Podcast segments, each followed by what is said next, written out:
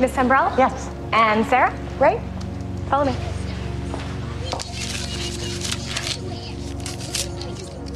The Dublin gem that Samira sent you to find. That would be cheating. In der dystopischen Serie Black Mirror lässt eine ängstliche Mutter ihrem Kind ein Überwachungsimplantat direkt ins Hirn einsetzen. That's it. I'll run you through everything. Okay. This is your parental hub. I'm just pairing it with Sarah's implant. So, this is Sarah's current location, which is here, of course. Look at that. Es geht wie immer bei Black Mirror ziemlich in die Hose. You watched me. No, I, honey, honey. You watched me with it. I, I, no, I didn't mean to. Give it to me. No. Give it. I, I was trying to protect you. I was trying to keep you safe. Honey, turn it off. Everything I've done, I've done for you. Honey, I love you. I, ah! Sarah, shut up! Sarah! Sarah!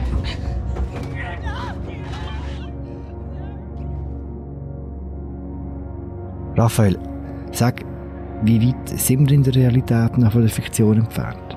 Ich würde sagen, sicher noch 10, 20 Jahre. Aber es wird natürlich sehr daran geforscht, dass man, äh, Computer rücken ja immer näher an den Menschen an.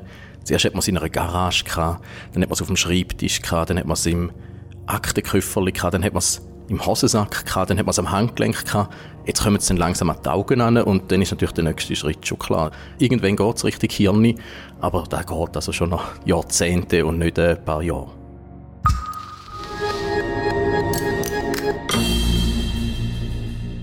Heute apropos, Selma seine Kinder überwachen. Il est 5 heures du matin vendredi quand une jeune fille âgée de 14 ans contacte la police. Elle a été séquestrée, violée, frappée et peut-être droguée par ses ravisseurs. Impossible de dire où elle se trouve exactement. Une policière a alors une idée pour la localiser. Snapchat. Sur ce réseau In Frankreich hat die Behörde einen entführten Teenager gefunden, weil auf ihrem Nattel noch Snapchat offen war. Der Fall stellt ziemlich grundsätzliche Fragen. Was ist heute schon möglich beim Überwachen der eigenen Kinder? Welche Apps senden automatisch den Standort? Und wie findet man selber einen guten Umgang damit? Das sind die Fragen, die uns heute beschäftigen, apropos, im täglichen Podcast vom Tagesanzeiger und der Redaktion der Media. Mein Name ist Philipp Loser und bei mir zu Gast ist Raphael Zeyer, der bei uns vor allem über digitale Themen schreibt. Zeyer, Raphael. Halli, hallo. Raphael, kürzlich über einen Fall in Frankreich geschrieben, wo es hilfreich war, dass ein Mädchen getrackt worden ist. Kannst du uns nochmal diesen Fall kurz erzählen?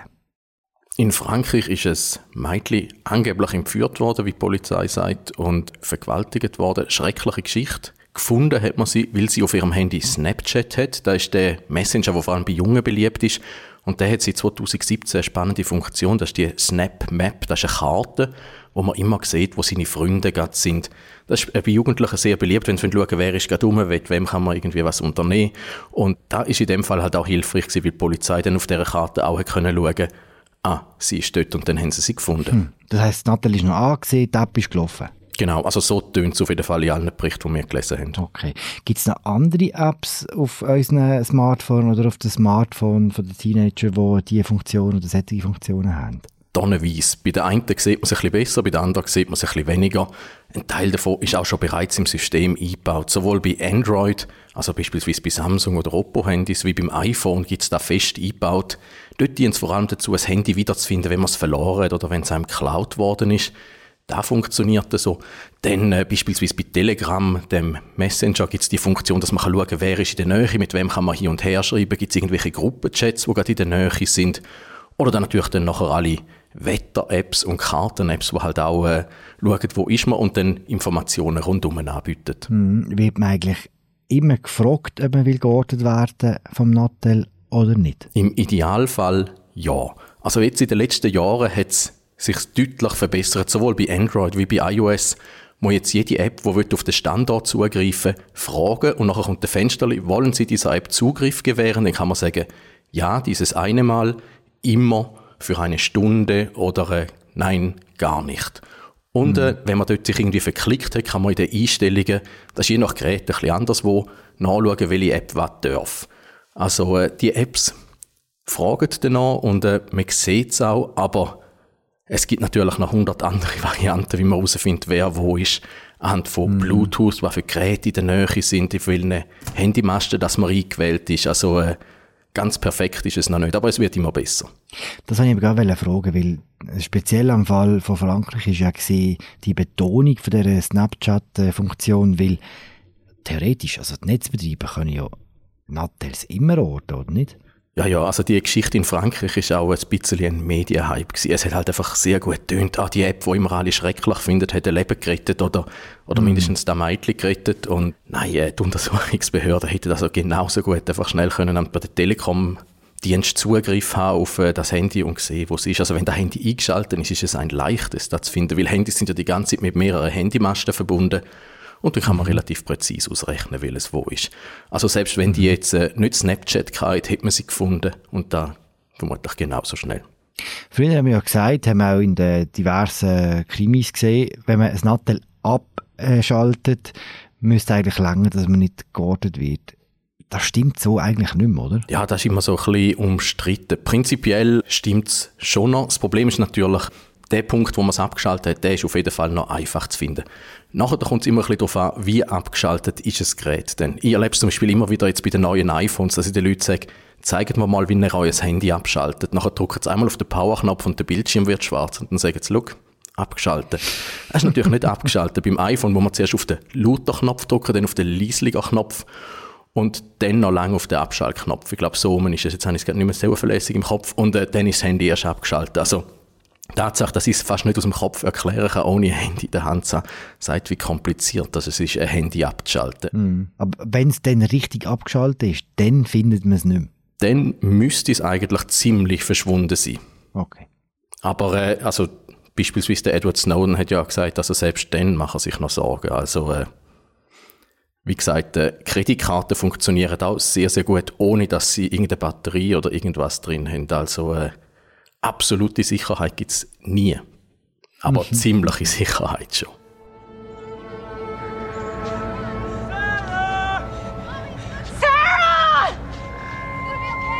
Die ziemliche Sicherheit, die, die suchen viele Eltern.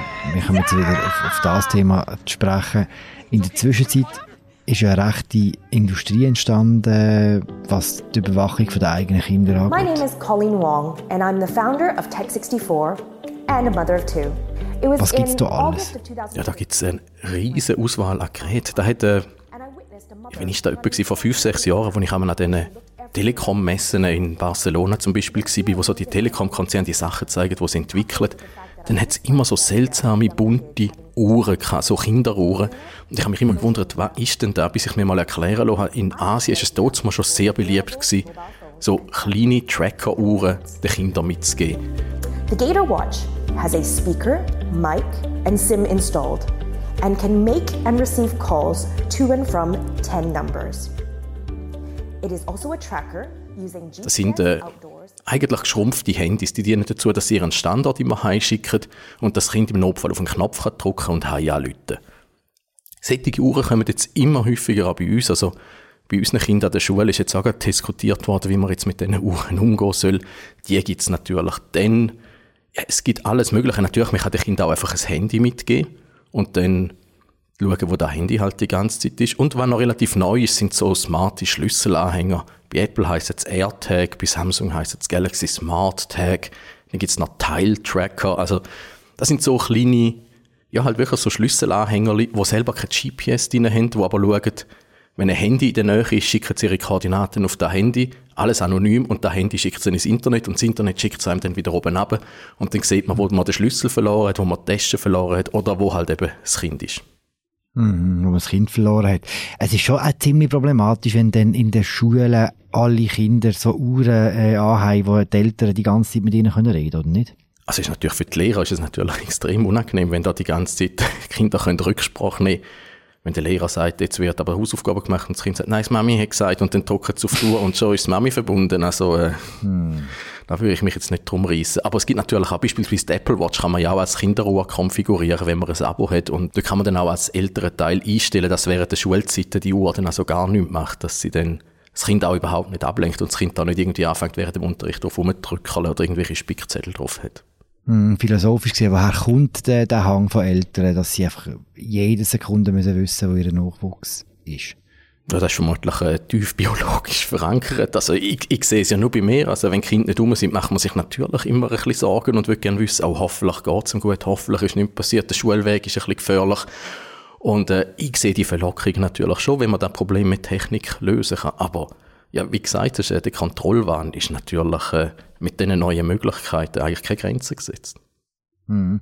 Ist es eigentlich auch legal? Darf man die eigenen Kinder 24 Stunden überwachen? Das ist eine ganz gute Frage. Ich bin natürlich kein Jurist und würde darum auf die alte Floskeln ausweichen, wo kein Kläger da, kein Richter oder so. Also von dem her gesehen, aber äh, wie gesagt, an der Schule diskutieren sie jetzt, wie sie mit diesen Uhren wollen, weil man überwacht ja dann mit diesen Uhren eigentlich nicht nur das eigene Kind, sondern auch den Lehrer, wo geht er jetzt mit meinen Kindern an, was macht es? Und dort wird es natürlich dann schon spannend. Mhm. Wo ist für dich so die Black Mirror-Grenze? Weißt du, dort, wo es wirklich ins Dystopische übergeht? Für mich wird es dann unheimlich, wenn es äh, Bild und Ton dabei hätte. Also wenn die Uhr dann die ganze Zeit dann noch den Ton von meinen Kindern übermittelt. Weil momentan siehst ja du einfach, wo ist es. Mhm. Du siehst, es ist im Schulhaus, ob es jetzt im Schulhaus die Wand bespreit oder brav im Unterricht hockt, das siehst ja nicht. Aber Agner, du hast jetzt noch ein Mikrofon, das du als Eltern heimlich kannst einschalten und dann hörst du halt eine Spraydose, dann ist es natürlich, also dann ist es unglaublich unheimlich. Mhm.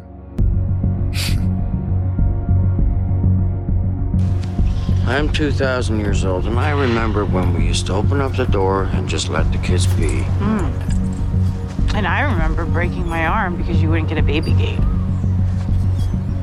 And how is that arm now? Mm. It was okay. Wann kommt dein Kind das erste Nattel über eigentlich? Auch ein grosses Thema. Das ist ein ganz grosses Thema. Ähm, momentan ist der älter 6 er will noch keins.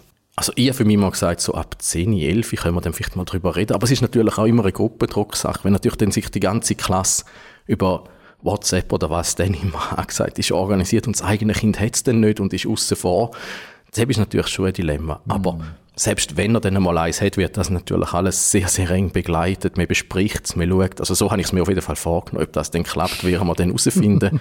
Aber äh, ich habe mich da schon sehr eingehend mit all diesen älteren Kontrollmechanismen beschäftigt, wo man kann einschränken kann, wie lange das Kind welche App nutzen, welche Apps das nutzen.